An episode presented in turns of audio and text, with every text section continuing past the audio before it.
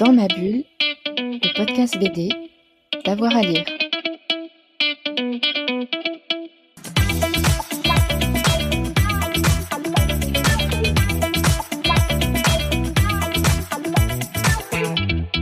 Bonjour à tous et à toutes, bienvenue dans ce nouvel épisode de Dans ma bulle, votre podcast 100% BD avec avoir à lire. Allez hop, on file en librairie pour le coup de cœur des libraires, nos partenaires de la librairie Momi euh, de Chambéry. On retrouve Émilie. Bonjour Émilie.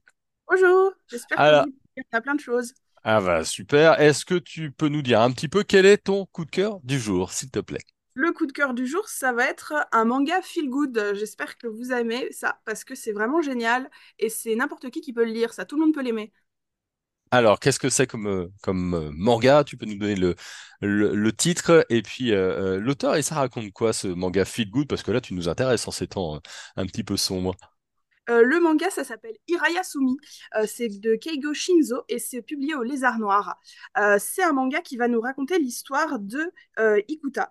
Il a 29 ans. C'est un jeune homme un peu épicurien. Il mène sa vie un peu pépère chez lui. Il a arrêté d'une maison au Japon, donc il est tranquille.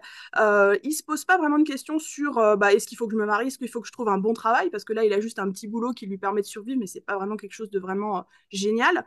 Mais lui, ça lui plaît. Et en fait, euh, un jour, il va se retrouver à euh, devoir héberger sa cousine Natsumi qui euh, vient ici, enfin à Tokyo, pour ses études. Et euh, ça va être un peu leur colocation à tous les deux, euh, leur vision du monde et surtout, bah, du coup, leur petit quotidien tranquille euh, avec bah, tout ce que ça implique en petits conflits quotidiens, en vie autour de bah, qu'est-ce qu'il faut qu'on fasse pour que la société nous accepte. Parce que Natsumi, elle, elle aimerait bien quand même entrer dans le moule parce qu'elle elle aimerait bien se trouver des amis. Mais rencontrer du coup son cousin qui lui est un peu tranquille, va lui dire Oh, mais t'inquiète pas, c'est tranquille.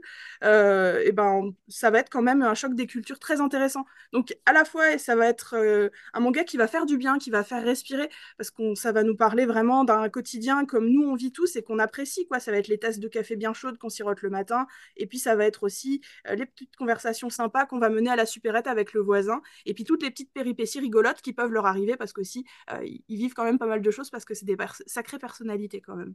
Euh, ça, ça fait envie, euh, véritablement. hein. Rappelle-nous un petit peu le, le, le titre, pardon, je l'ai mangé.